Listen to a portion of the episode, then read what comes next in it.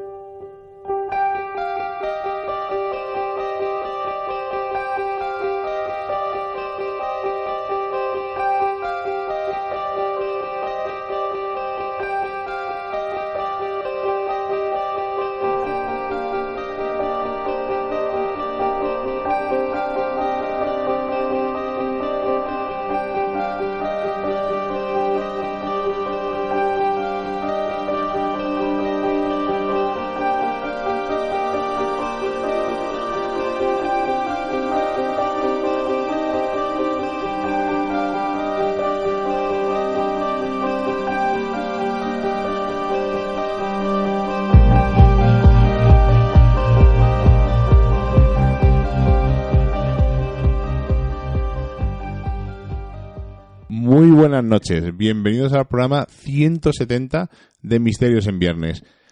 170, hay algunos, eh, seguimos con los problemas de iVox, seguimos teniendo esas mm, dificultades, están, nos han comunicado que ya están arreglándolo eh, desde Radio Vallecas, nuestra casa, nuestra antigua casa, eh, y a lo mejor en un futuro volveremos a emitir con ellos a la vez que emitimos desde aquí, desde nuestra nueva casa, desde Radio Color, desde la 106.2, desde pleno centro neurálgico de Cuenca, en los tiradores bajos, en nuestro estudio de Radio Color.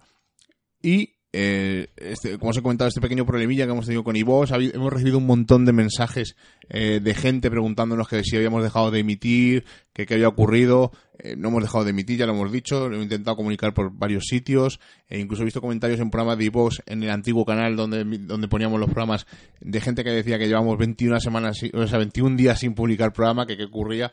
Eh, no ha ocurrido nada, hemos tenido un pequeño de parajuste, pero eh, nos han comunicado desde Radio Vallecas que se están portando con nosotros estupendamente, eh, todo hay que decirlo, y lo recalco y lo diré siempre, no hemos tenido ningún problema con ellos y al contrario siguen echándonos una mano cuando ocurren este tipo de eventualidades. Y desgraciadamente el problema que hemos tenido con el canal pues estamos esperando a ver si lo solucionan y volveremos a subir todos los programas en el canal antiguo para que la gente lo pueda escuchar daros las gracias a todos los que nos hayan mandado mensajes de apoyo, a todos los que nos habéis preguntado por el programa. Eh, son un montón de personas las que nos han mandado mensajes. Y realmente no podemos hacer más. Estamos un poco atados de pies y manos hasta que Vox eh, solucione este altercado. Intentaremos que sea lo antes posible. Volveremos a refrescarles eh, esta incidencia que abrió el técnico de Radio Vallecas y en la mayor brevedad posible pues volver a publicar como hacíamos antiguamente todo en un mismo canal para evitar esos problemas de que la gente nos busca y no encuentra eh, los programas nuevos. A mi lado, como siempre, Seila Gutiérrez. Seila, buenas noches. Buenas noches, Miguel Ángel. Muy buenas noches. Rubén, y muy buenas noches a todos los que estáis ahí detrás, que nos estáis demostrando eh, esta, ¿no? Con esa muestra de cariño que, que Misterios en Viernes sirve para algo y que cada noche y cada viernes eh, es para vosotros y os lo dedicamos siempre, estemos visibles o no. Y ah, iba a saludar a nuestro técnico, a Rubén Linares, pero ya se ha adelantado Seila, así que le vuelvo a saludar y me saluda con la mano. Y lo que vuelvo a decir, son problemillas que nos han surgido, pero seguimos aquí al pie del cañón, semana a semana, hablando de lo que nos gusta. Y esta semana vamos a hablar de un tema que nos encanta, ¿verdad, Seila? Vamos a hablar de casos poltergeist y vamos a hablar con una persona que tenemos mucho cariño. Le conocimos eh, a través, ¿no? Y, y, cómo, y por su forma de que nos hizo llegar su, su amor por el misterio, porque lo puedo decir con esas palabras, amor hacia el misterio. Vamos a hablar con Serón, nuestro niño, como, como ya sabéis, y, nos va a hablar de un caso poltergeist que no llegó a los grandes medios por intereses o no sabemos muy bien por qué, pero que merece la pena que esta noche se trate aquí en Misterios en Viernes. No, sí llegó a los grandes medios, pero en... no gustó. Juzgaron este caso y dijeron que no era tal y mm, Serón nos va a contar cuando hablemos con él mm, no nuevos datos, sino otra versión de lo que pudo haber ocurrido allí que, eh, cosas de la vida, yo lo he comentado con otras personas y decían que la habían conocido pero que no le daban eh, valor porque es un poco mm, extraña para ser algo relacionado con el mundo del misterio, ojo. Y no solo se juzgó el fenómeno, sino también se juzgó a los testigos, que es una cosa que yo creo que, que es muy grave. Y vamos a obviar eh, casos tan interesantes como el poltergeist de Rosenheim, el baúl del monje, porque ya los hemos, eh, incluso el caso Vallecas, porque los hemos comentado muchas veces, y vamos a hablar, mm, aparte de este caso, de este eh, poltergeist que va a ocupar casi todo el grueso del programa, seguramente, porque cuando hablamos con Serón sobre este tema nos tiramos horas y horas, y es un caso, lo comentaré luego con Serón, pero es un caso que, que tenemos datos hace bastante tiempo, lo que pasa es que lo hemos dejado un poco ahí un tiempo, a ver que si podíamos tener nuevos datos, pero hemos visto que no y hemos decidido eh, dar esta nueva versión sobre este fenómeno. Pero bueno, Seila, cuéntanos un poco eh, qué es un poltergeist. Cuéntanos, mm, ¿hay algún poltergeist datado de hace mucho tiempo? O porque parece que es una cosa actual, pero realmente ha habido hace mucho tiempo o no? Vamos a refrescar la memoria. ¿Qué es eh, un poltergeist? Pues es un fenómeno paranormal que engloba cualquier hecho perceptible de naturaleza violenta e inexplicable, inicialmente por la física, producido por una entidad o energía imperceptible, para los cuales no existe una causa aparente que pueda describir la ciencia. Como bien dices, estos fenómenos llevan eh, ocurriendo desde principios de la humanidad y en la, en la mayoría de las culturas y países. Y es que ya desde el siglo XII se han hallado testimonios de estos fenómenos y entonces se aseguraba que eran causados por una fuerza maligna, se creía que la actividad no era sino una manifestación del diablo o ni presente en muchas imaginaciones de la época. Ya en 1599 el jesuita e historiador español Martín Antonio del Río incluía a los poltergeist dentro de su clasificación de 18 clases de demonios, exactamente se encontraba en el decimosexto lugar. Este, estos demonios que pertenecen a este número son espectros que en algunos momentos y lugares o casas se proponen causar diversas conmociones y molestias.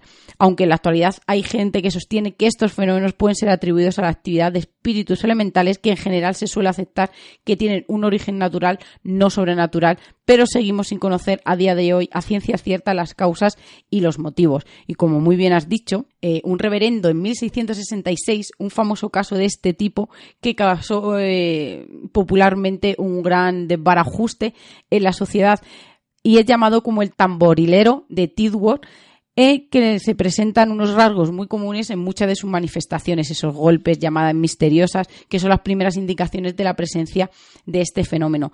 Ocurrió que dos niñas ocupaban un dormitorio del que salía un extraño tamborilero eh, tamborileo, perdón, y los escépticos decían que eran las niñas causantes de, del ruido e intentaron, pues, eh, como es evidente, encontrar esa causa natural y física a esos fenómenos. Pero una investigación del caso demostró que eran totalmente ajenas eh, a, este, a estos ruidos y a estos repiqueteos, puesto que sus manos siempre estuvieron a la vista de todos los numerosos testigos y aún así ellos también fueron testigos de estos golpecitos. Es un modo, ¿no? Y un clásico de, que tenía toda la tipología que vamos a contar un poco después de los fenómenos poltergeist. Así que el primer caso registrado de este fenómeno fue en 1666 llamado el tamborilero de Tidworth.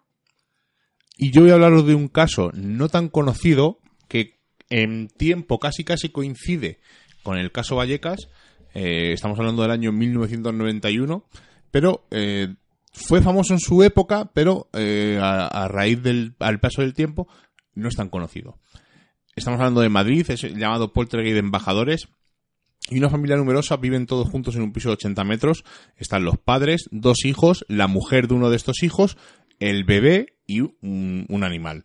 Y viven, en, como os digo, en una casa de unos 80 metros en la calle Embajadores. Y empiezan a notar como presencias en la vivienda. Eh, dicen que hicieron una ouija, y atención porque coincide un poco con el caso Vallecas, y que en un momento de la sesión un tablón apoyado en una puerta salió disparado, produciendo un terrible golpe en el suelo.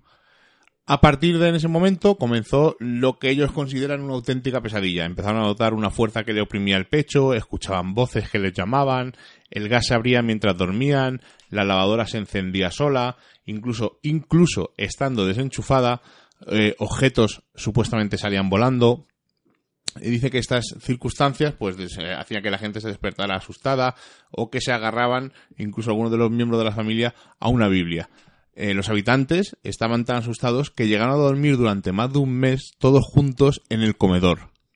Creo que el que sea oyente eh, tanto de Misterios en Viernes como de programas de misterio está viendo ciertos paralelismos con el caso Vallecas. Pero bueno, sigamos con esta historia. Deciden, como ocurre en muchos casos, ir a una vidente en busca de respuestas, pero eh, la vidente, en vez de solucionarle, lo que hace es perjudicar a esta entidad o lo que esté ocurriendo en este sitio. Eh, los golpes se vuelven más frecuentes, eh, tienen jarrones con flores y aparecen todos tirados por el suelo, eh, tienen sensación mm, térmica de mucho frío, dicen que a veces el bebé se quedaba mirando un punto de la casa y que empezaba a llorar, que el perro le pasaba lo mismo, que miraba hacia un punto que solía ser el mismo el que miraban el bebé y el perro, y el perro de repente se ponía a ladrar. Y justo después de que tanto el bebé empezara a llorar y el perro se pusiera a ladrar, empezaban a ocurrir fenómenos de este estilo de que salían cosas volando.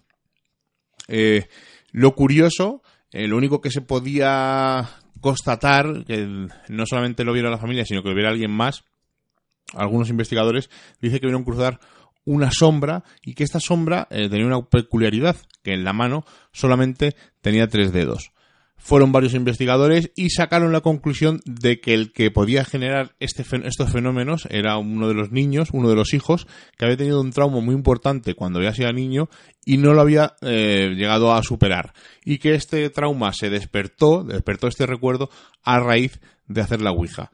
Lo curioso es que la familia quería abandonar la casa, pero como la historia se hizo muy conocida eh, en esa época, en esos años, eh, no pudieron venderla.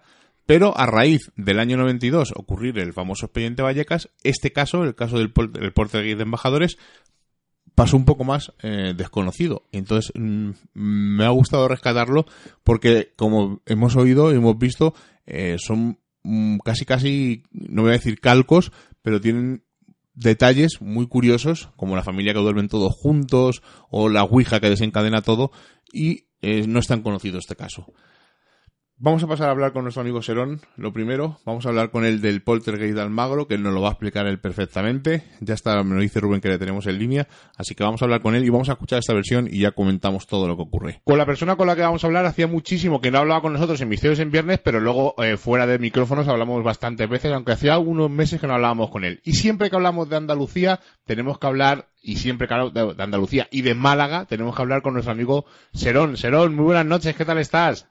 Muy buenas noches, exploradores. Muy bien, la verdad. Con muchas ganas ya de hablar de nuevo en el que considero mi programa.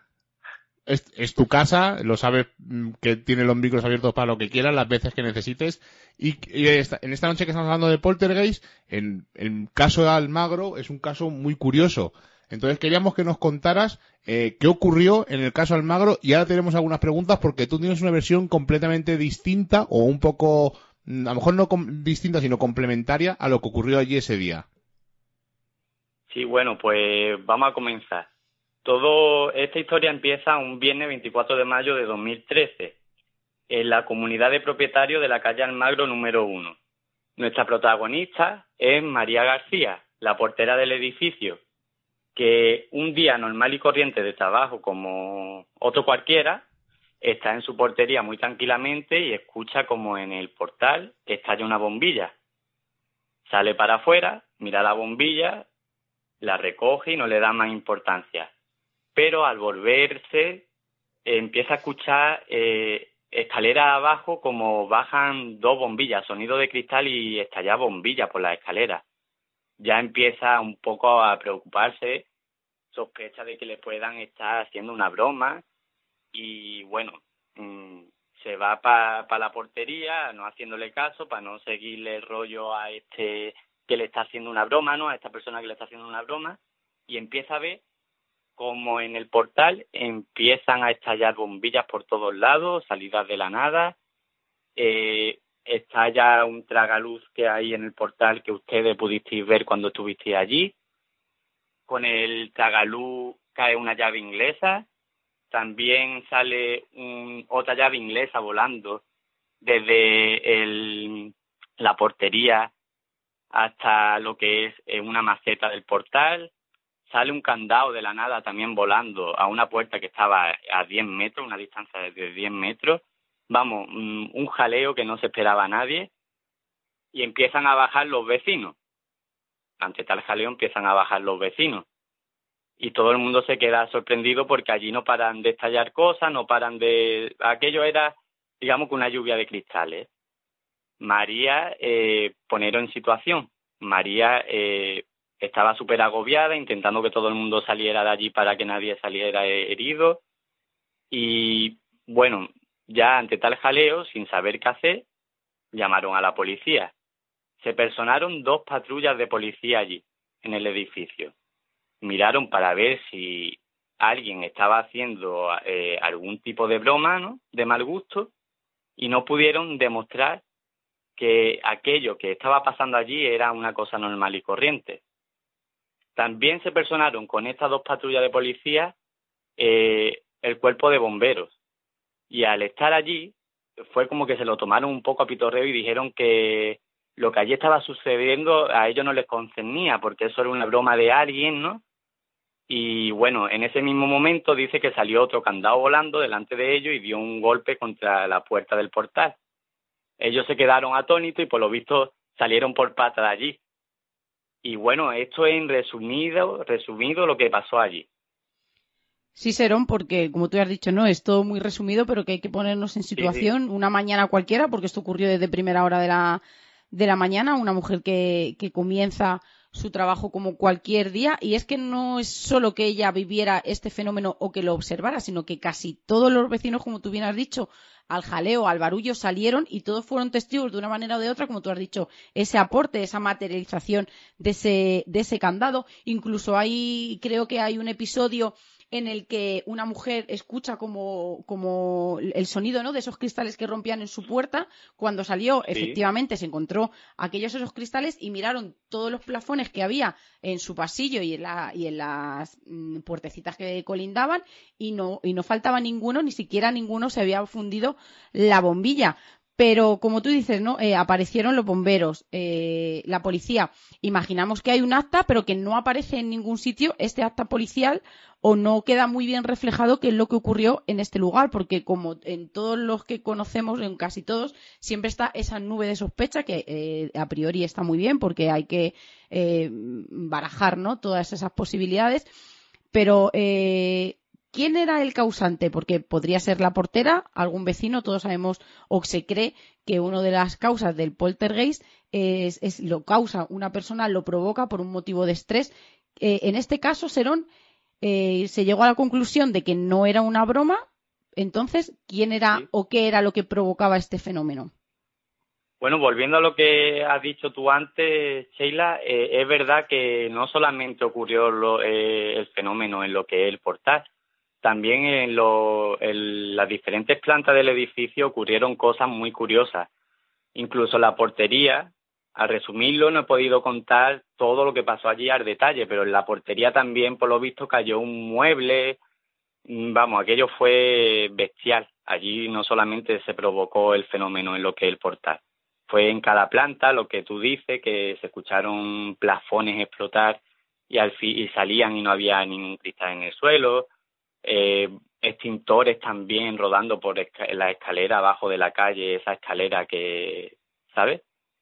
Que se ven allí nada más subir. Dice que había extintores del mismo edificio cayendo escalera abajo. No sé, allí pasaron cosas súper raras. Y tú dices que, que todo lo causa una persona. Yo, cuando fui por primera vez al Magro, Espera un momento, un momento, eh, un segundo. Para resumir, eh, la versión oficial, vamos a decir, la que todo el mundo conoce. Eh, se ha comentado del poltergeist que lo provoca alguien y ahora abordaremos eso. Pero eh, a raíz de esto que ocurre, Cuarto Milenio se personifica allí en la calle Almagro, van una serie de reporteros e incluso Frías también está allí viendo lo que ocurre. Y quiero recordar que en el reportaje, uno de los reporteros que no recuerdo exactamente cuál, dice que eh, entrando en una de las habitaciones había como un almacén, eh, una especie de maceta o algo, es lanzado hacia él. Y al final se queda todo como en una broma de mal gusto o eh, alguien que está intentando meter miedo a la portera para quedarse con su, puesto, con su puesto de trabajo. Puede ser esa persona Miguel Ángel del Puerto. No lo recuerdo. el que escribió el reportaje fue él. Creo que sí que es él, pero no recuerdo el nombre exactamente porque es un reportaje de hace mucho tiempo. La cosa, eh, la cosa de este caso es un poco extraña, porque yo cuando voy a hablar con María, me encuentro una María que tras el reportaje de Cuarto Milenio se niega a recibirnos, se niega, me encuentro una mujer un poco, hablando claro, saboría, ¿no? Eh, echándonos de su casa, mm, diciendo que ella no tenía que quedar por loca delante de nadie más, eh, en cuarto milenio se sacó la conclusión, o sacó la conclusión Iker Jiménez, de que aquello había sido un ataque de histeria colectiva. Pero claro, Iker no se, no se personó allí en el edificio. Iker puede sacar conclusiones, pero él no ha estado allí, no ha estado tratando con, con los testigos. Entonces, mm, por culpa de él, es como que no nos recibía bien. Al final, eh, hablamos, pudimos hablar un poco más calmado con ella, entró en razón y la primera vez no nos quiso contar muchos detalles, nos contó la versión oficial, la que sabemos, pero después volví y recuerdo que le hice una pregunta que es la siguiente, María, ¿aquí ha pasado algún hecho trágico que haya podido marcar este edificio? Y ella me contestó, Juanma, aquí ni hay fantasmas, ni hay gay, ni ha pasado nada trágico, dice, ni nada raro. Todo lo que ha pasado aquí lo provoca una persona. Y es la persona a la que os referí ustedes.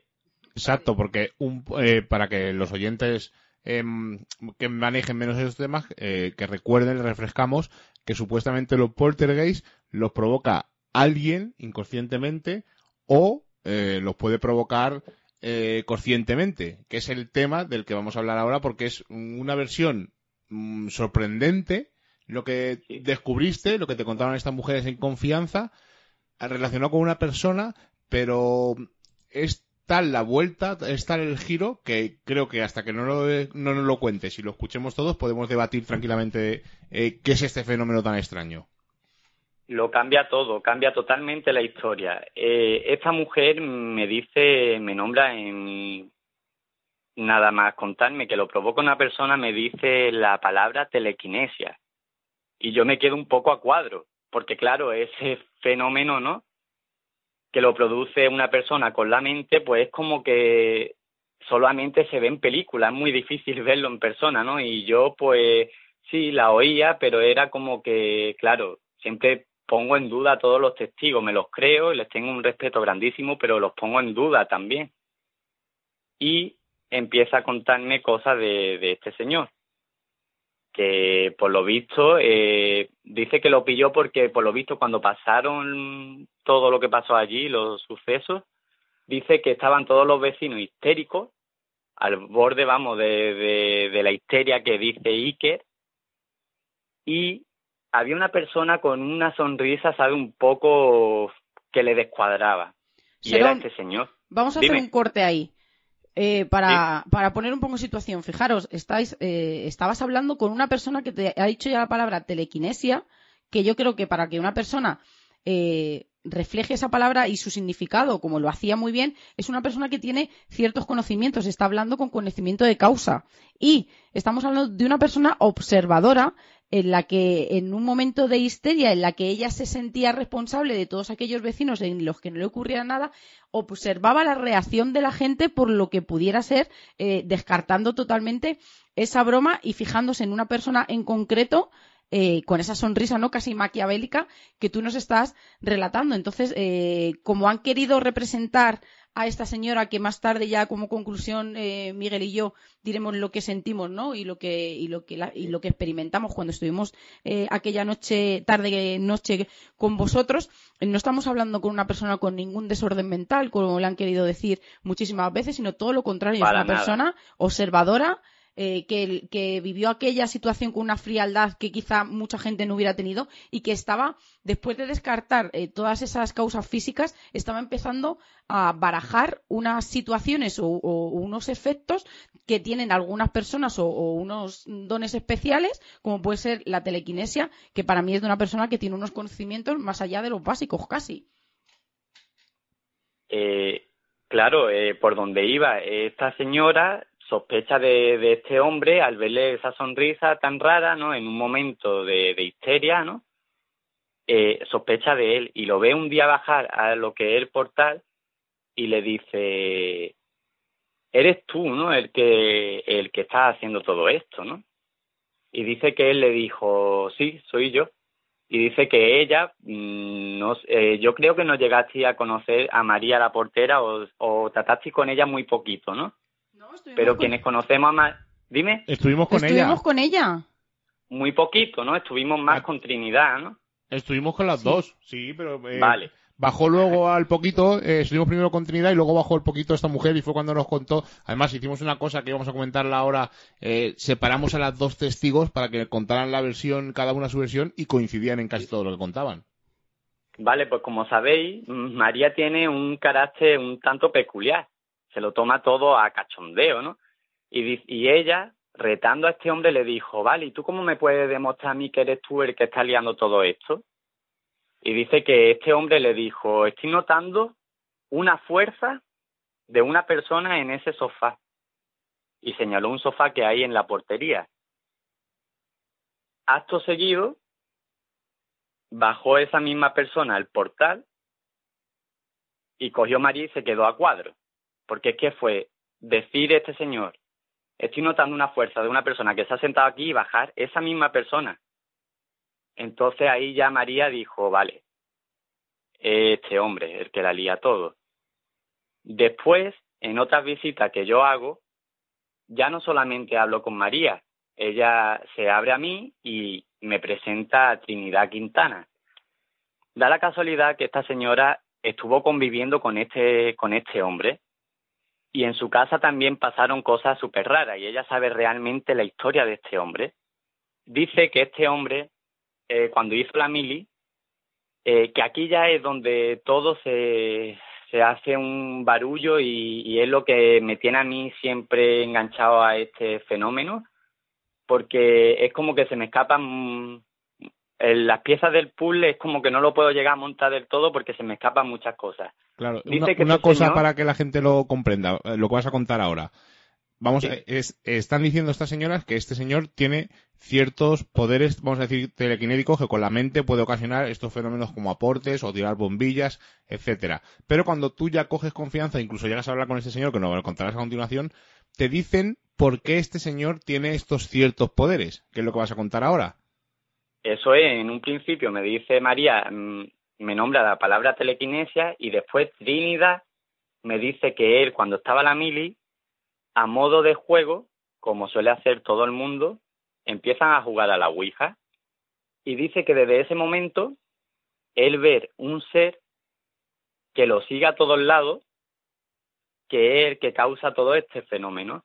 Dice que él, él lo describe como una especie de niño chico que va con él y que va repataleando para todos lados, trepando muy nervioso, ¿no? Y tocaeteándolo todo. Él entra a una tienda y dice que se pone esta, este ser a jugar con las latas y de repente pues se cae una estantería llena de latas, empieza...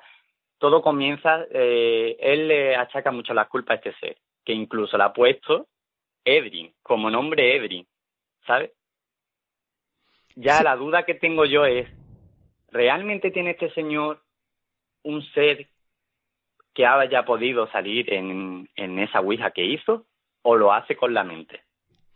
Claro, porque en ocasiones, entonces, eh, que como tú dices, ¿no? Es tan difícil este puzzle, porque en ocasiones sí que él se atribuye los hechos como queriendo ser el protagonista, como ocurrió en el episodio de los vecinos, pero en otras ocasiones da la sensación de que le quiere echar la culpa a ese ser que él, que él ve o que, o que intuye, ¿no? Que, que puede realizar todos estos tipos de, todo este tipo de, de actuaciones. Entonces, unos días es él y otros días es el ser o cómo puede ser para, para que nosotros lo entendamos, ¿eh? porque incluso nosotros que hemos estado tratando un poco contigo y con Trinidad el caso, como tú dices, hay cosas ¿no? que, que se te escapan, porque unas veces dice que es él que tiene esa habilidad y ese poder de, de canalizar la energía de diferente modo y hay otros momentos o otros episodios que le echa la culpa a Edrin es una persona que se contradice en muchos momentos, porque él en un principio me dice a mí también que, que está deseando de que lo ayude a liberarse de este ser, pero a la misma vez me entero, por otro lado, que a él no le interesa eh, librarse de, de este don ¿no? que pueda tener, porque puede sacar un poco de, dinero, ¿no? Con este sacar filón de, de aquí, ¿sabes? Y es como que una persona que se contradice mucho. Eh, a lo mejor pasa algo y siempre lo achaca. A ver, por ejemplo, es que no quiero tampoco hablar mucho más de la cuenta, pero eh, este señor ha tenido problemas con, Trinidad y le ha achacado la culpa a este ser. Cuando si tú te pones a pensar, mm, no tiene lógica, ¿sabes? A ver, es como si yo voy a tu casa, desaparece algo de tu casa y digo que le echo la culpa a un, a un ser. Pero tú sabes muy bien que lo he cogido yo, ¿sabes? Entonces es como que es verdad que yo pude vivir con él, que ahora os lo contaré en Trinidad Grum, en una charla de José Manuel Frías, pude vivir con él un, un, un fenómeno parecido a lo que ocurrió en Almagro y que me dejó bastante descolocado, pero a la misma vez dudo mucho de él, ¿sabes? De que sea 100% sincero, ¿sabes? porque aparte de lo que te pasó en Trinidad Glum, que ahora no lo vas a contar, eh, llegaste a estar en su casa y él te decía que eh, le pediste que te demostrara un poco esos o esos poderes o que Edrin, este ser que él ve, eh, hiciera trastadas y te llegó incluso a demostrar. Al principio te pidió algo de dinero y luego te demostró un poco lo que hacía este señor.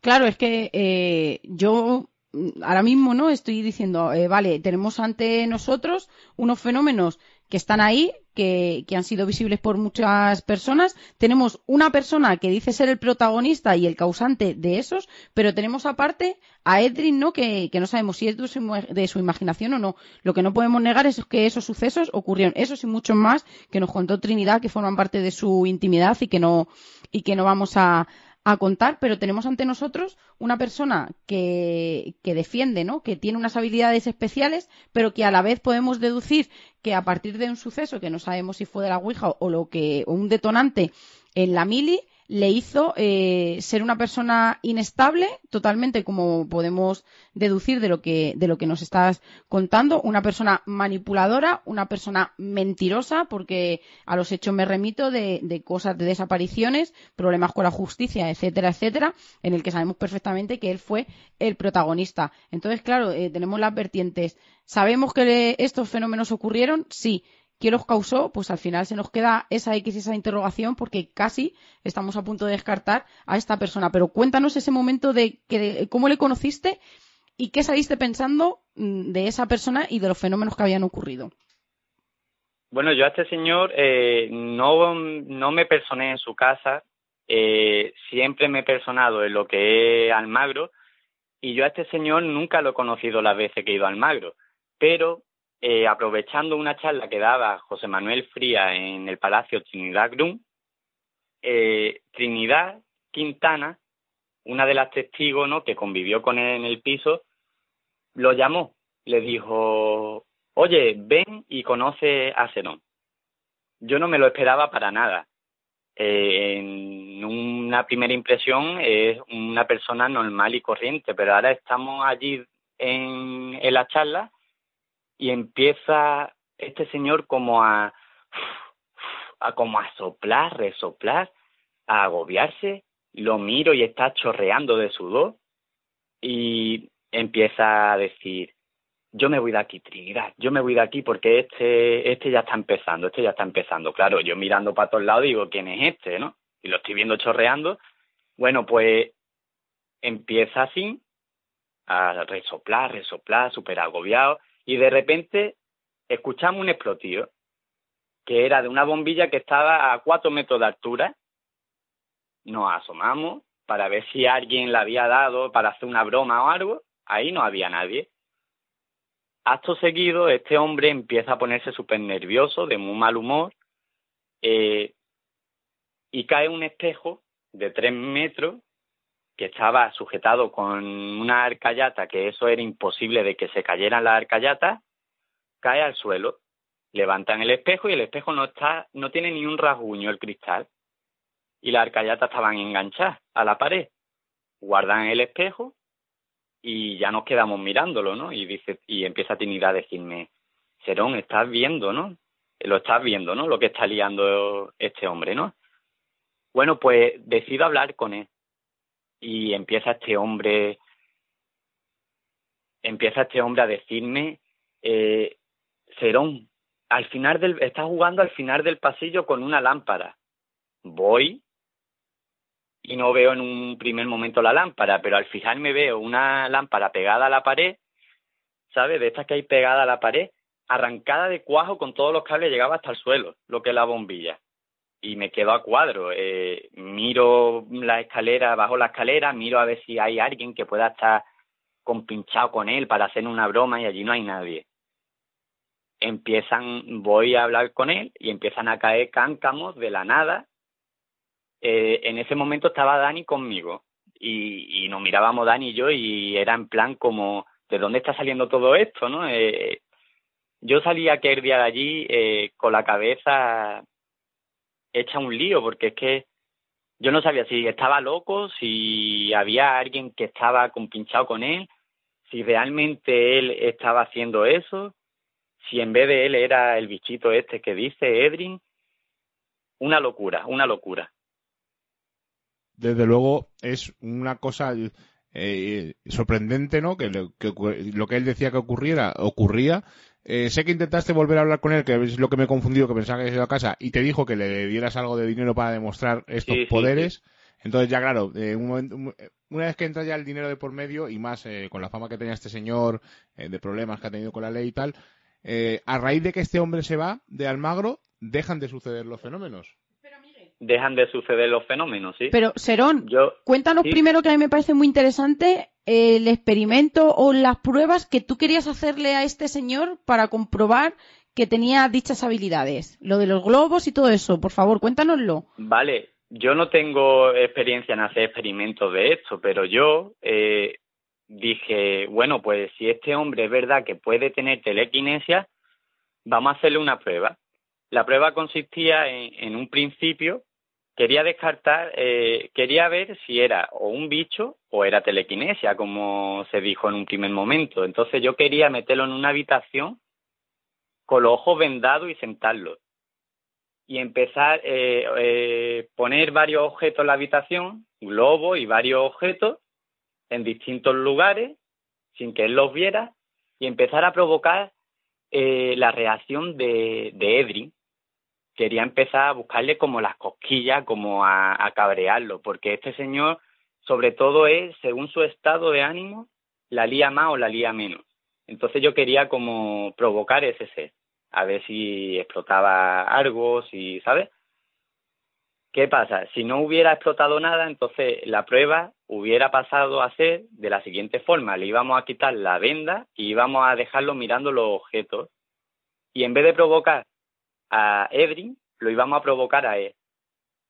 Íbamos a empezar a decirle que todo lo que nos estaba contando era una falsa, eh, eh, digamos que a ponerlo nervioso, a ver si veíamos algún tipo de reacción. Esa era la prueba que le queríamos hacer. Lo que pasa es que este señor pues se negó. Me dijo que sí, que estaba dispuesto, que valoraba mucho mi ayuda, pero que de cuánto estábamos hablando y yo la verdad es que en aquellos tiempos no tenía dinero como para poder pagarle lo que lo que él quería que le diera. Serón, dinos cuántos años tenías. ¿Yo? Sí. Pues eso fue en el año a ver que lo tengo por aquí esto fue en el año, cuando yo fui allí por primera vez, en el 2014. Lo que quiero decir es que Serón no deja de ser un niño, porque ¿cuántos años tienes ahora? Yo tengo 26 años.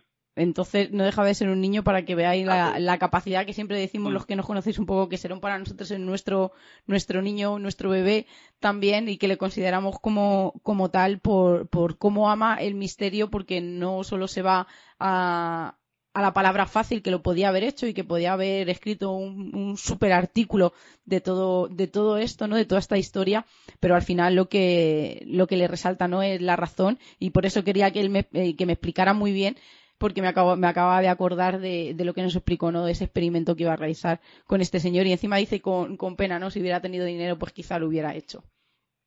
Sí, quizá lo hubiera hecho porque eh, la verdad es que es un tema que, es más, hoy he estado hablando con Trinidad Quintana, he pedido permiso para ver si le parece bien, ¿no?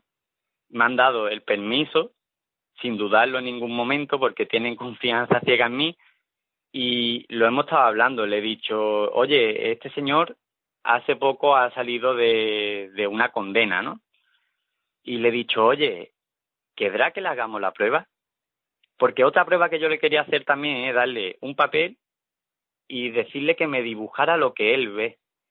También. Me parece una cosa súper curiosa, ¿sabes? También, eh, no sé, es una pena, es una pena que, que se haya cerrado en banda y no haya querido al final participar. Pero además creo que en la cárcel estaban ocurriendo y empezando a ocurrir cosas extrañas. Bueno, este señor es que donde va la lía. Eh, este señor, por ejemplo, en la cofradía del Sagrado Corazón de Málaga tiene la entrada totalmente prohibida. Porque la última vez que fue, la lió que quiero ver si puedo contactar con gente que estuvo aquel día allí en el Sagrado Corazón. Eh, a este señor lo, lo llegaron a describir una mujer como el mismísimo diablo. Le dijo a Trinidad Quintana que estaba allí, este señor es un diablo dice que empezó a, tirar cuadros de muy valiosos de allí de, de, la cofradía, incluso cargándose algunos, y que estuvo a punto de tirarle una estantería a una niña en lo harto. Dice que se puso este hombre eh, histérico perdido, como él se suele poner, y que en ese mismo momento cayó una estantería y le iba a caer a una niña en lo harto. Eh, le hicieron dar una fotocopia de su DNI y firmar un documento de que ya no iba a entrar más allí, porque claro, era obvio, eh, las reacciones de este hombre mmm, no eran normales en aquel momento, ¿sabes? Y encima, si a las reacciones de este hombre se le acompañaban estos, estos fenómenos, ¿no? Pues estaba muy clarito todo de que lo estaba provocando él. Además, creo recordar eh, que nos contó que en, que en, esa misma cofradía había un santo en el que llevaba un cetro o algún bastón de mando que, tenía mucho valor y que era imposible que alguien lo, lo pudiera quitar sin romper y que al final eh, uno de los días que él estaba desapareció. Creo que recordar algún episodio eh, que nos contó Trinidad, ¿no? O, o, algo así que se asemeje, ¿verdad? Sí, sí, es que eh, ya te digo, y en su misma casa le ha sucedido a esta mujer de todo, desde ir con su nieto por la calle, ver caer un balón de, de su nieto, que le encanta a José el fútbol, a su nieto, ver caer un balón desde la terraza a la calle, mirar para arriba, ver quién había tirado el balón y ver todos los balones de José botando, sin haber nadie en la terraza. Desde llegar este señor, está ella haciendo de comer, concretamente salchicha, y llegar este señor y decir, uh, huele a salchicha. Y cuando se dio la vuelta, esta mujer, estaban las salchichas, eh, algunas desaparecidas y otras hasta incluso con bocados, ¿sabes?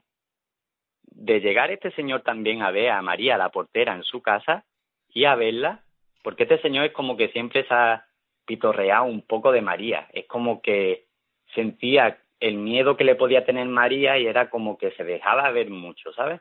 De ir a su puerta, tener María una bolsa de basura en la puerta de su casa, estar hablando con ella, decirle María qué, qué tal, porque María siempre que lo ve le dice qué, qué tal viene hoy Edrin, y de coger y salir una lata de refresco volando, vamos, desde la bolsa de basura hasta dentro de su casa, ¿sabes? Volando. Eh, este señor eh, va a una tienda y dice que empiezan a caerse la, las cosas de la estantería. Eh, vamos, mmm, brutal, brutal. Lo que han vivido con él es brutal. Ahora que has dicho lo de, la, lo de las salchichas, también me he acordado de Mm. el día que le regala un perfume y que, que era su favorito, además, que eso ah, evidentemente lo podría conocer porque vivía con ella durante mucho tiempo. Y esto era una de las veces que se iba y venía y que no, no estaba conviviendo con ella. Y, y decir, no, si yo tengo mi perfume entero que me lo compré el otro día, y decir, vete, no, que ya se te ha acabado. Y ir a la habitación y estar el, el perfume vacío. Sí, son sí, cosas es que eran sí, cosas. sí. Yo, la verdad, son cosas yo eh, fue un, un ratito que estuvimos allí que podríamos estar una hora hora y algo pero pero fue tan tan sumamente todo concentrado tantas cosas tantos episodios que dices quizá algunos los podrían haber decorado pero tantos tantos episodios no, no se pueden no se pueden decorar y menos tratando a esta persona que al final como dices tú no hay personas que le tienen miedo como a lo mejor María no que que en el fondo sabía que que algo, algo no iba bien, ¿no? Que algo que se le escapaba de las manos y, y a su razón, pero fijaros, ¿no? Trinidad, que ha estado conviviendo con él, cuenta las cosas como casi, ¿no? Como decimos que acaba eh, viviendo con, con el fenómeno. Además, hicimos, lo he comentado antes, hicimos mm, Sí. una cosa que se debe hacer cuando se habla con varios testigos, que fue en un momento dado, mientras- además estuvimos casi dos horas con estas mujeres hablando, no fue una hora, fueron dos horas, pasa que se pasó volando, las separamos a las dos testigos y yo pregunté eh, cosas que nos había contado ya Trinidad y coincidían casi toda la, versi- la versión de María, coincidía casi, no al 100% evidentemente porque es imposible, pero coincidía a grandes rasgos en lo que nos había comentado esta mujer. Entonces nuestra impresión fue que esas mujeres no mentían. No sabemos realmente este señor si tiene ese don, si es malvado, si tiene a este bicho llamado Edrin que hace las cosas y lo puede él manejar o no, que eso también sería otra cosa interesante de abordar. Y la pena es que no hayas podido hacer pues esos experimentos con él, hablar con él, eh, que concediera una entrevista, porque evidentemente este hombre buscaba nada más que dinero. Y es una pena que este caso pasara mm, por, de puntillas por el mundo del misterio y no se indagara más, porque Frías sé que estuvo más tiempo también indagando, aparte de cuando pasó por el programa, estuvo más tiempo indagando, pero al final lo dejó porque hablaban de unas corrientes telúricas o unas corrientes submarinas de agua, entonces al final lo dejaron. Pero es una pena que este caso tan curioso eh, se haya quedado un poco olvidado. Sí, la pena yo creo que tenemos ante todos un caso de que alguien se lanzó, ¿no? El por qué no decirlo para, para recibir esa ayuda de lo que no sabían de lo que estaba ocurriendo allí y lo que recibieron son las burlas y estas personas lo que nosotros percibimos de ellas es que estaban eh, dolidas porque les había dañado incluso con sus propios familiares, los hijos, etcétera, etcétera, que decían mamá, que has ido a la tele a hacer el ridículo, literalmente. Entonces, eh, yo creo que, es una pena porque estas personas tendrían mucho que decir, se les podrían hacer eh, pruebas grafológicas, etcétera, etcétera, para ver eh, todos los episodios que, que han ocurrido y que no y que no están mintiendo, porque lo, eh, como dice Miguel, no, eran tan idénticas y similares sus versiones que al final te da te da que pensar porque realmente no estaban decoradas por, por ningún sitio y, y la pena es esa, ¿no? Que ellas se sentían engañadas, dolidas y que al final eh, a nosotros nos trataron, evidentemente, porque íbamos con Serón y nos abrieron las puertas, porque como él dice, ¿no? Confía en él plenamente, pero que se abrieron a nosotros de, de una manera totalmente natural. No hablaban con tecnicismos, no intentaban buscarles tres pies al gato, no intentaron vendernos la moto porque, porque no, como ella dice, no, yo con esto no saco nada, al, al contrario, me ha dado muchos problemas y, y, y, me gusta en el fondo no que alguien venga con un poco de respeto como puede ser Serón una y otra vez a, a intentar no desvelar lo que lo que allí ocurrió. Una última pregunta Serón. Has hablado hoy sí. con Trinidad eh, pero eh, una, de las, eh, una de las teorías que decían en el cuarto milenio y en varios programas era que alguien le estaba haciendo la vida imposible a María para que se fuera de su trabajo de portera. Sigue trabajando María de portera María sigue trabajando de portera sí entonces yo creo que la teoría de que alguien estaba gastando una broma o una especie de meterle miedo en el cuerpo para que dejara su trabajo eh, pierde al final su valor. Tengo una duda, Serón. En el episodio que ocurrió en las oficinas de Plaza y Janés en el 91, ¿este señor andaba por allí? Este señor andaba por allí, por los alrededores, y hay muchas cosas que, que se entrelazan en los dos casos porque cuéntanos, a mí me dice Trinidad, cuéntanoslo, sí. cuéntanoslo primero el, el, caso de Plaza y Janés, aquí el 6 de junio de 1991 en aquellas oficinas, ¿qué es lo que ocurrió?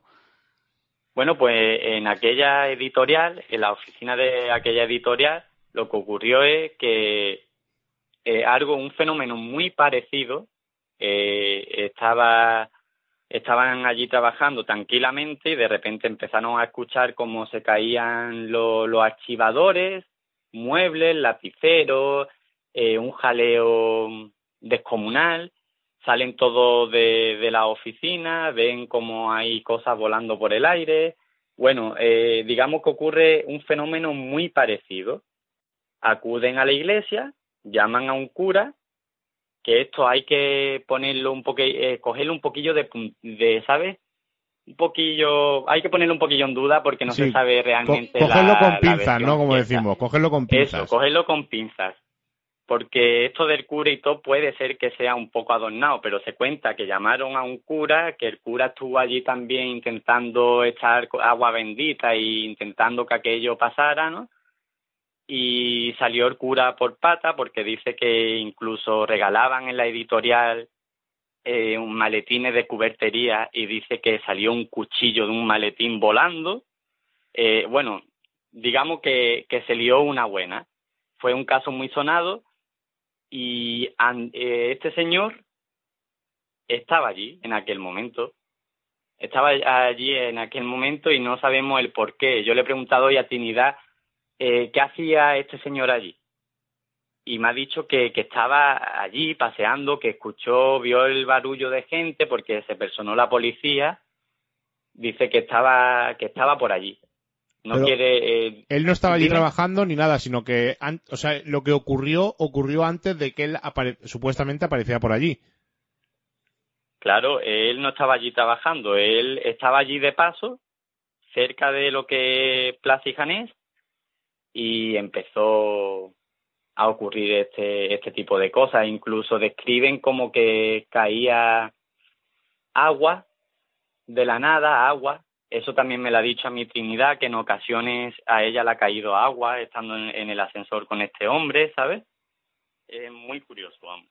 Eh, se presentó eh, la, la CISCE, el Centro de Investigaciones Científicas Especiales, se presentó allí después de todo lo que ocurrió y por lo visto durante las pruebas le salió una psicofonía en la que un tal Miguel, que era contable de aquella empresa, se quiso comunicar con ellos. Este contable, por lo visto, fue echado de aquella empresa por, por fraude, ¿sabes? Le, eh, le, lo acusaron de robo y lo echaron de aquella empresa y de la misma depresión que cogió, se suicidó. Y cuando, eh, al tiempo, cuando exhumaron su cadáver, dice que es cuando empezó a ocurrir todos estos fenómenos pero claro, si estaba este hombre allí presente, ya hay que ponerlo todo en duda, porque ya cambia la historia también de Plaza y Janés. Claro, es que es, esta de Plaza y Janés, esta, esta historia, esta relación con este señor, con el, el señor de Edrin, vamos a decir, es un poco, mm, no está tan documentada como lo que tú has documentado de la calle Almagro. Es una posible explicación. Pero eh, una cosa que siempre sabe, eh, además yo recuerdo de leerla de pequeño, en los poltergeist es que lo provoca una persona viva, una mujer o un adolescente en pleno cambio, y en algunas definiciones también decían incluso una persona fallecida, el cadáver de alguien fallecido. Incluso recuerdo que una de las teorías que se barajaba del baúl del monje era que había un cadáver enterrado en el sótano de un asesinato o algo una de las, no recuerdo exactamente cuál, y que el cadáver o el, difunto era el que provocaba estos poltergeists, estos movimientos para, eh, como llamar la atención. Pero eh, son menos casos conocidos sobre esta posible teoría, porque siempre normalmente la teoría es lo que hemos comentado, una persona viva, eh, una mujer, un adolescente, en época de cambio, con un estado alterado de nervios, como en el caso Rosenheim o en varios casos clásicos. Yo creo que nos has explicado perfectamente lo de la calle Almagro, es una visión totalmente nueva. Además, este caso eh, lo conocimos hace casi tres años nosotros, que estuvimos contigo allí en Málaga, y lo hemos dejado, como se suele decir, en la nevera, para ver qué ocurría si teníamos nuevos datos, si este hombre eh, daba más señales de vida. Desgraciadamente no ha ocurrido nada de esto y al volver a hablar contigo nos has contado lo mismo que hace tres años, lo mismo que nos contaron esas mujeres allí en ese portal y recuerdo de gente que pasaba, vecinos que pasaban y nos decían, ah, ya estoy con los fantasmas. Sí que es verdad, ¿eh?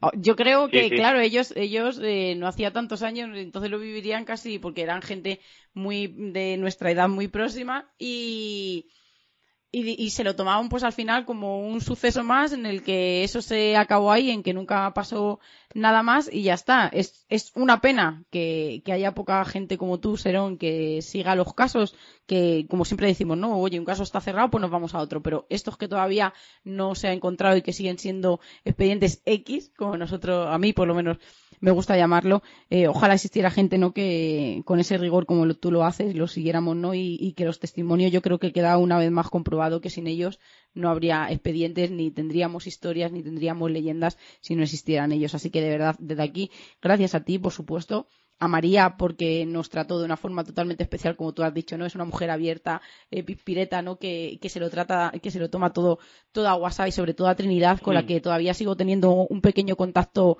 con ella porque se abrió a nosotros de una manera totalmente natural, de la que no pensábamos que íbamos a hablar así con ella. Y a mí una de las cosas que más me impresionó eh, fue ¿no? ese brillo en los ojos cuando contaba que las pelotas de sus nietos estaban votando todas a la vez eh, y cuando miramos justo, ¿no? Que esto no lo contó justo cuando estábamos ya despidiéndonos de ella afuera, ¿no? Las dos mirando hacia aquel balcón. Así que de verdad, Serón, ha sido un placer, ya sabes, como tú has dicho, que Misterios en Viernes es tu casa y lo va a ser siempre y que de verdad eh, estamos esperando a que sabemos que tienes mucho trabajo, pero que empieces a dar esos pasitos que tú los haces muy despacio como deben de ser, pero, pero a lo grande. Así que ya sabes, en cuanto tengas alguna novedad, noticia, algún caso que contarnos, ya sabes dónde, dónde nos tienes. Por supuesto que os contaré novedades, sobre todo de este caso.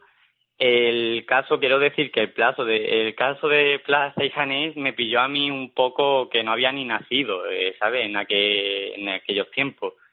Entonces eh, me pierdo en muchas cosas. En el caso de, de Almagro, sí os puedo informar muy bien, porque vamos, es un, un, caso que me tiene casi igual de enamorado que muchos otros, como puede ser Belme o Cortijo Jurado con sus túneles, ¿no? Que estamos ahí intentando también intentar ver si eso es verdad, ¿no? Y bueno, y seguimos ahí recabando información y en cuanto tenga novedades me pondré en contacto con ustedes. Pues muchísimas gracias, Serón, y un abrazo muy grande. Hasta luego, amigo. Un abrazo, Serón. Gracias. Gracias siempre a ustedes por ser como soy. a ti.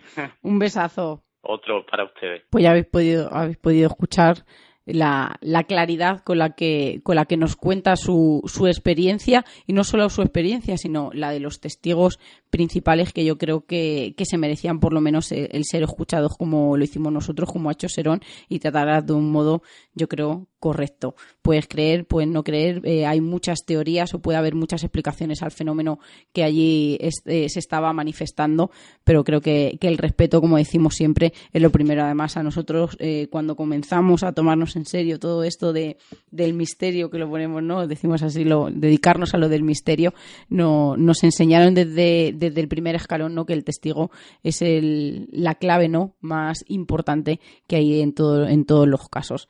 Así que vamos a seguir, Miguel Ángel. Estas teorías del fenómeno, ¿por qué se experimentan algunas personas, las experimentan algunas personas, por qué otras no y quiénes lo provocan? Bueno, sorpréndeme pues según la parapsicología suele ser un fantasma o entidad asociado a una persona muerta, como ya habíamos dicho. También puede ser causado por esa telequinesis inconsciente de un individuo derivada del estrés o de una tensión emocional eh, a un alto nivel. Y es que el desarrollo de las investigaciones psíquicas y, y la parapsicología durante los últimos años, sobre todo durante 100 años, eh, ha hecho un término más complicado para describir todo este fenómeno y a unos estudios un poco novedosos debido a todos los testimonios y todos esos casos que les estaban llegando y han decidido llamarlo psicoquinesis espontánea recurrente. Otra de las teorías, esas voces desconocidas, son también un rasgo común de este fenómeno y se han postulado varias teorías para explicar este fenómeno.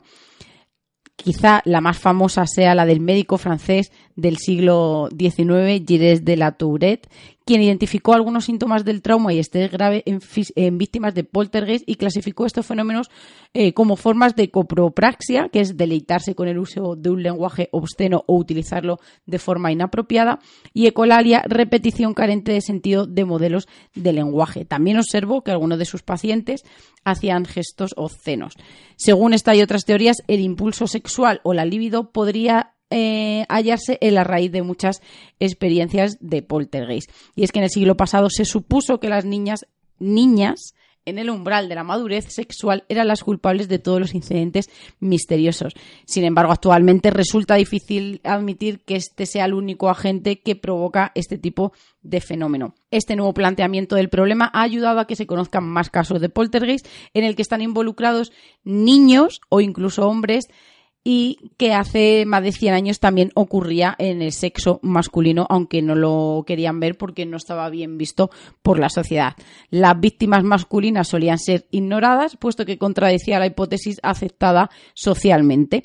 En un caso muy famoso, el de dotado eh, inglés Home, el doctor Home, que fue investigado a fondo, se llegó incluso a decir que debía de tratarse de un homosexual, esta persona que le estaban ocurriendo estos fenómenos y que los estaba experimentando, porque era imposible que un niño o un chico o un hombre de sexo masculino eh, pudiera tener y sufrir estos, estos episodios. Lo que no hay duda alguna es que los desajustes sexuales pueden aumentar la capacidad sensitiva de, de algunas personas, pero no solo la capacidad sensitiva. Yo creo que que cuando están en ese paso a la pubertad, ¿no? Tienen ahí un desbarajuste de hormonas que les hace descontrolarse de una manera pues excesiva en algunos casos. La ciencia atribuye estos hechos fenómenos físicos probados como la electricidad estática, los campos electromagnéticos, el aire ionizado, los infrasonidos, los ultrasonidos, incluso alucinaciones causadas eh, por cualquier tipo de droga o incluso envenenamiento.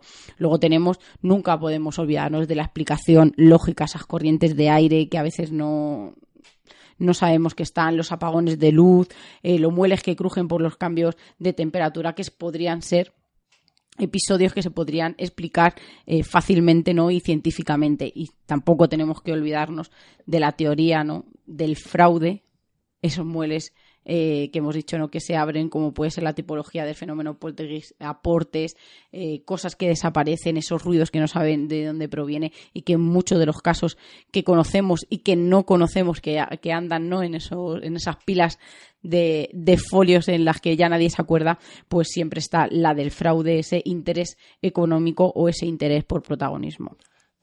Y aparte del fraude, pueden ser confusiones, como bien has indicado. Y vamos a contar una cosa curiosa que nos ocurrió el otro día en casa.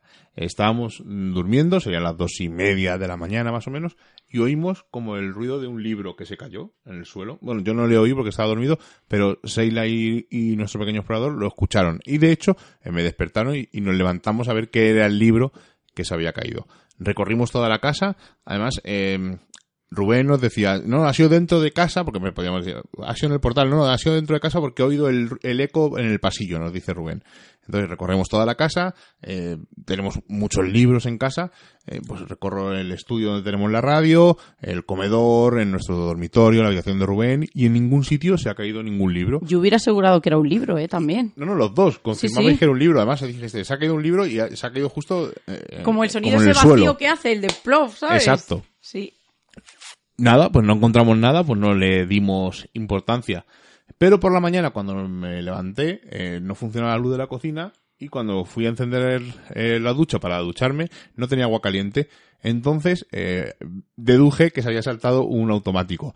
Ese ruido en mitad de la noche, ellos lo escucharon, el ruido de un automático, pero lo asociaron a un libro puede ser que muchos de estos ruidos que oímos, eh, que puede ser una explicación normal y corriente, eh, la sugestión, el que estás dormido, evidentemente, y te despiertas de un, ruido extraño, eh, lo asocias a lo primero que, que, te suena, un libro, una pisada, pues cuántas cosas de estas pueden ser debido a esto, un sueño, una mala interpretación. Es que fíjate qué curioso, el otro día cuando presentamos aquí en Cuenca el libro, pues al terminar la presentación me fui acercando, ¿no? Porque era así como un tipo de mesa, pues que qué tal les había parecido. Y había una señora que me contó que ella cuando eran jóvenes hicieron una noche eh, la Ouija. bueno, es que ella ni siquiera dijo Ouija. Hicimos eso en el que pones las letras y los números con un vaso en el medio. Y dice, yo no estaba muy convencida, pero bueno, nos pusimos todos, pues venga, le vamos a hacer todos. Dice, hubo un momento en el que hubo tal estado de concentración, de pánico, un, cóctel explosivo que de repente vimos, dice, y es que, o sea, no es que lo viéramos por alucinación, no, no, vimos cómo se abría la puerta de, la habitación en la que estábamos. Dice, imagínate en ese momento, unos corrieron, se, cayó el vaso, dice, un, momento de pánico y de histeria que no te puedes imaginar. Dice, ya hasta el rato que estábamos todos allí, casi a punto de echar a correr, nos dimos cuenta que el que había sido, el que había abierto la puerta era el perro, que ni siquiera estábamos tan concentrados que ni siquiera le escuchamos. Y, la altura de la mesa hacía que no nos hubiéramos dado cuenta que el perro, el animal, hubiera pasado como por debajo de nosotros.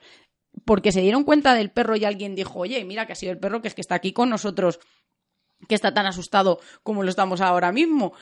Y si ese nadie hubiera, se hubiera fijado en el perro, pues a día de hoy esta señora contaría aquella experiencia Ouija como la más aterradora de su vida y que vieron en la eh, hubo un episodio en el que vieron cómo se abría la puerta. Bueno, yo para acabar voy a contar un caso poltergeist, le he llamado el poltergeist de María Luisa, porque es la persona que eh, fallece y a raíz de fallecer empiezan a ocurrir unos fenómenos.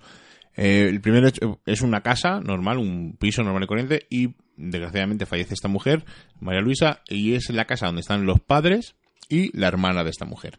Pues en una de las noches escuchan unos golpes secos y repetitivos procedentes de la habitación de la chica que había fallecido. Lo más sorprendente es que cuando atravesaban la puerta veían las muñecas de María Luisa que volaban y cuando eh, eh, intentaban encender la luz, esta se encendía y se apagaba sola automáticamente. A partir de este fenómeno empiezan a ocurrir cosas cada vez mayores. Cuadros que se desprenden de la pared, puertas que se abren y se cierran, objetos que se mueven de sitios, persianas que se suben y bajan y incluso los vecinos, eh, que no sabían realmente lo que ocurría en esa casa, protestaban por los ruidos molestos que ocasionaban estos hombres. El padre de familia eh, dijo en varios medios de comunicación que algo de otro mundo no les dejaba vivir. Lo curioso eh, o, lo peculiar es que intentaron irse de esta casa, ¿no? Porque no podían vivir, eh, no sabían lo que ocurría, pero lo curioso es que la casa está vacía, deciden abandonarla, pero la madre sigue yendo a esta casa a dejar unas velas porque cree que el espíritu de su hija vaga por esta casa. Y va allí y enciende unas velas. La hermana, que la hemos nombrado, dice que tuvo una experiencia totalmente aterradora.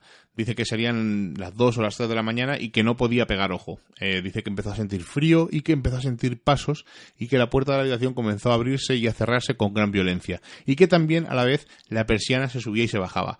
Dice que se puso histérica, que empezó a chillar y sus padres no pudieron entrar porque la puerta... Eh, seguían moviéndose, por lo tanto no podían entrar porque les pillaba y les podía hacer daño. Dice que eh, las puertas dejaron de moverse automáticamente y que las luces empezaron a, encenderse y apagarse. Esta mujer dice que ya no aguantaba más, que lloraba sin parar y por fin sus padres pudieron entrar y calmarla. Como ya he dicho, eh, esta familia decide irse, pero deciden irse no solamente por esto que os he contado, sino que un día, eh, unos días antes de tomar la determinación de irse, observan cómo en el pasillo se forma de la nada una especie de figura luminosa parecida, ellos dicen que es parecida a la silueta de eh, su hija fallecida. Eh, la hermana dice que no es ella porque si fuera su hermana no les intentaría hacer daño. Curiosamente, la casa sigue abandonada, pero hace poco llamaron a la policía porque en el inmueble eh, ocurrían cosas, oían ruidos y pensaban que alguien había entrado en la casa. Dicen, y es un poco, ya volvemos a decir con pinza, como he dicho antes con Serón, porque no hay, no he encontrado el acta policial, que fueron unos equipos de policía, unas fuerzas de seguridad del Estado, y que vieron mm, diversos fenómenos extraños, ruidos, golpes, sombras, y que incluso eh, las baterías de las linternas se les descargaron. Este último dato eh, este último dato de la policía, no solamente de la, de la linterna, sino todo de la policía, toda esta parte policial, hay que cogerlo un poco con pinzas porque no he encontrado el acta por ningún sitio. Por lo tanto, como curiosidad lo comento, pero no hay que darle mucho, mucho valor. A mí cuando me preguntan si creo en el fenómeno poltergeist, mm, yo diría que, a ver, mi parte racional dice que no, pero mi parte espiritual dice que sí. Yo creo que alguien, eh, creo que la energía se transforma y ¿por qué no alguien que canaliza su energía de una forma especial puede afectar a la materia? ¿Y tú, Miguel Ángel? Pues como no lo he visto, no creo que la casiústica está ahí, los testimonios están ahí, pero como no he visto nunca me ha ocurrido nada de esto, esta feminología, pues lo pongo en duda. Quiero creer y me, creo que existe, evidentemente, porque la creencia es libre y quiero creer que existe y que alguna vez ojalá lo vea, pero mm, en este tiempo no he tenido la suerte de poder verlo.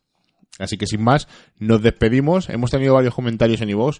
Hemos tenido, mm, casi todos son de nuestra amiga Ana María, a la que damos un beso muy grande y un abrazo muy grande. Que se recupere, que está malita. Y los comentaremos la semana que viene, porque nos hemos quedado sin tiempo, nos hemos pasado un poquito. Menos mal que el director de Radio Color es benevolente y nos deja pasarnos unos minutillos. Así que la semana que viene no sabemos de qué vamos a hablar, estamos, tenemos varios temas barajándolos. Eh, seguramente podamos hablar con nuestro amigo Baru, que para que nos comente un poco la nueva emisora online, que esta semana nos, nos ha sido imposible por temas laborales. Y eh, posiblemente hablemos con unos compañeros que empiezan un nuevo programa. Hablaremos con ellos unos segundillos para que nos cuenten esta nueva iniciativa. Así que sin más, nos despedimos. Seila, buenas noches. Muy buenas noches, Miguel Ángel. Muy buenas noches, Rubén. Adiós, técnico. Como ya hemos pasado el umbral mágico de la medianoche y nos reclama el misterio, nos ocultamos nuevamente en nuestras guaridas a seguir con nuestra vida mundana. Y la próxima semana nos volveremos a encontrar con nuevos temas del misterio, los cuales no revelaremos en su totalidad, porque recordad, estáis escuchando en Radio Color en la 106.2 Misterios en Viernes. Hasta la semana que viene.